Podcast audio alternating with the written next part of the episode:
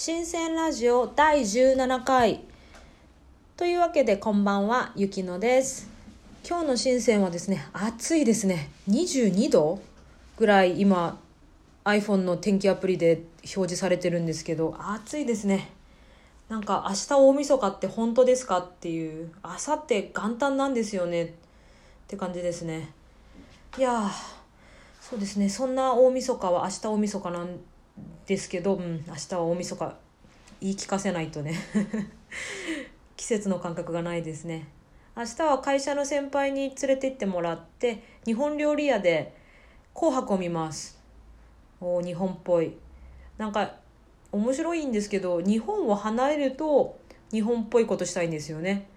あの紅白見るとかあとなんだろう、えー、初詣に行くとか、まあ、その辺のあのお寺っぽいとこに行くだけなんですけどなんか日本を離れると逆に日本の伝統とか習慣に帰って帰っていくというかそういうのはすごく面白いなと海外で暮らしてて思います。というわけで今日もいただいた質問に答えてまいります。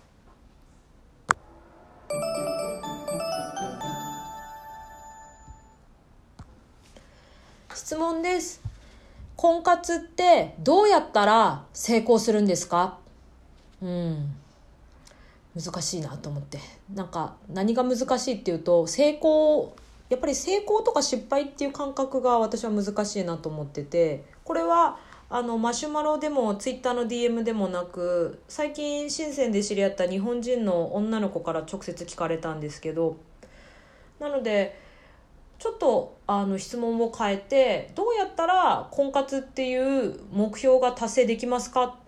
ということならあのお答えできるというかお答えしたいと思います。これ2つあって1つ目は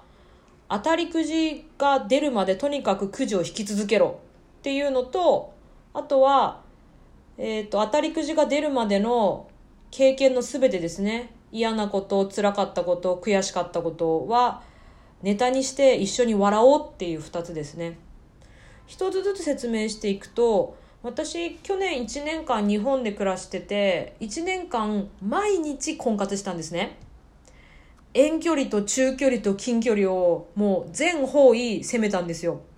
何をしたかっていうと遠距離っていうのはアプリですね。もう日本の国内版とか海外版とかもうありとあらゆるアプリでこう出会おうといろんな人とコンタクトを取ったんですけど、まあ、うまくいかず。で中距離っていうのは友達に頼んで合コンセッティングしてもらって知らない人と出会ったりとか。あとは婚活パーティーですね。婚活パーティーに行ってカップル成立したりとか。これ面白いからちょっと後で掘り下げますね。一緒に笑ってくださいね。で近距離っていうのは会社の独身の男女を集めて飲み会したりとかまあまあやったんですよ。ありとあらゆることをやったんですよ。まあでもダメで。でえっ、ー、とダメだなと思ってまあ頑張ろうで中国に来てでもう入社する前からかな。もう WeChat でその当時の日本人の先輩と連絡を取ってる頃からあ今ちょっと会社変わったんで前の会社の先輩なんですけど私どうしても結婚したいんです。なので中国でみんな使ってるおすすめのアプリを教えてくださいって言ったんですよ。アプリ得意なんでまあうまくいってなかったんですけどアプリ得意だと思ってたので。そしたら中国で出会い系アプリで出会うなんてありえないって言われてというのも中国はつながり社会で家族のつながり友達のつながり、あとは会社の中でのつながり、このうちの一つもつながりがない人がアプリを使うんであって、そんなつながりがないやつなんて信用できない、危ないって先輩に言われて、で、先輩は、あの、私を、こいつを放っておくと、なんかやばい方向に突っ込んでいくんじゃないかと思って、慌てて、あの、友達の友達のつてをたどって、ヤン君を紹介してくれたんですけど、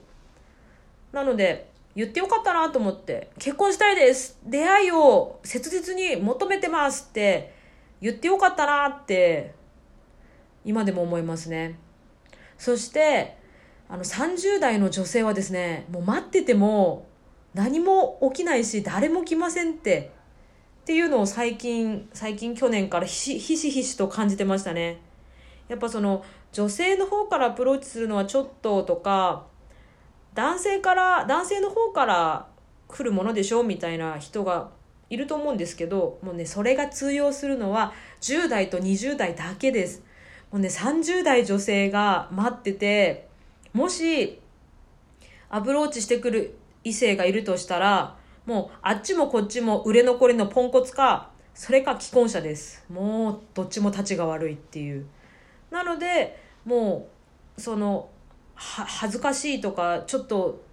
それはみたいなもう気持ちはもうさっと捨てて当たりくじが出るまでどんどん引き続けましょう。もちろんあの10代の人も20代の人もそういう気持ちでいるのはとても私はいいことだと思います。男性とか女性とかあん、ま、関係ないですからね今。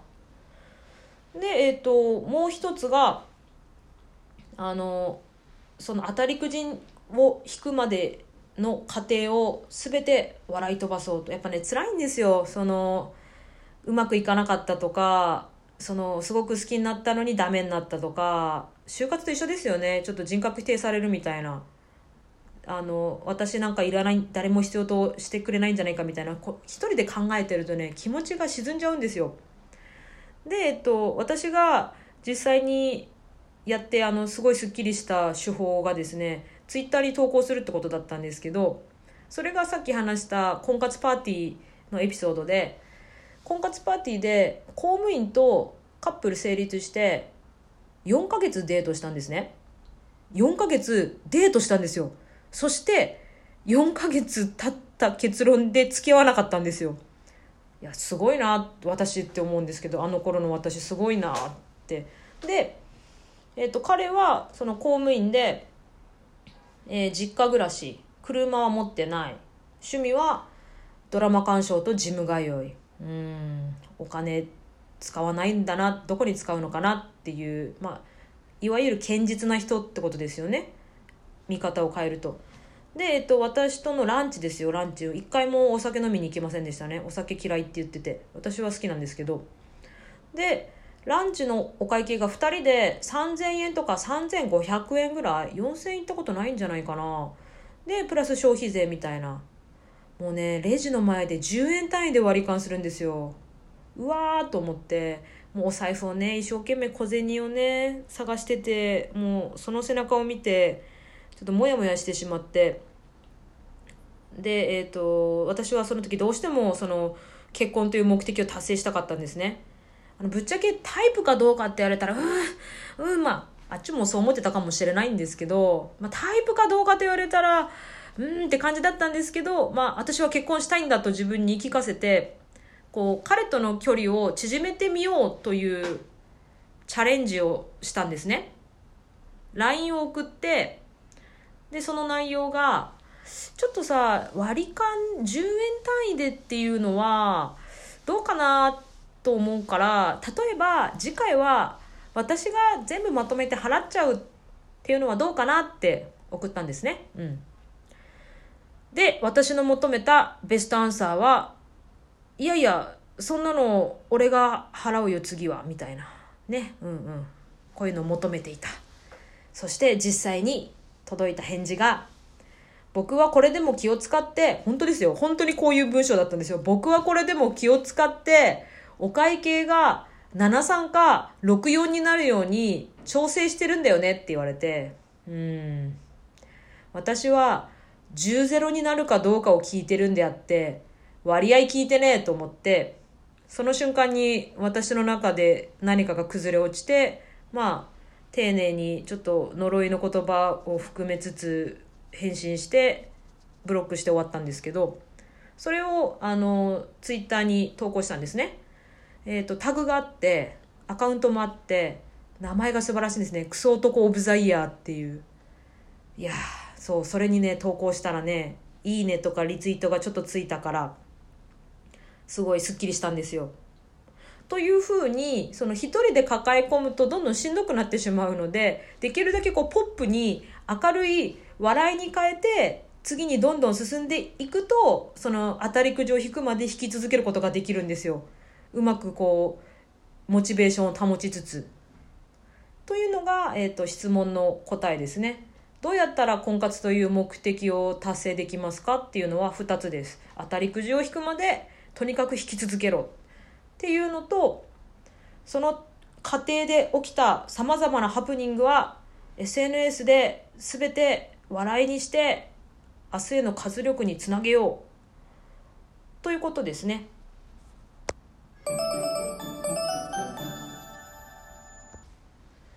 はいというわけでちょっと婚活に対してですね思い入れが強すぎて話の量は増えるし話すスピードも速くなってしまったんですけどいかがでしたでしょうか？あの実はですねももう一つ恋愛にまつわる相談をいただいたことがあるのでそれもお話ししようと思ったんですけど尺が足りないですね。というわけであの新鮮ラジオ年末番外編ということでもう一つ、えー、ラジオを投稿したいと思います。そっちはですね国際恋愛にまつわる相談でした。よかったら続けて聞いていただけたら嬉しいです。じゃあ、えっと、前半を最後まで聞いていただいて、噛んじゃった。聞いていただいて、どうもありがとうございました。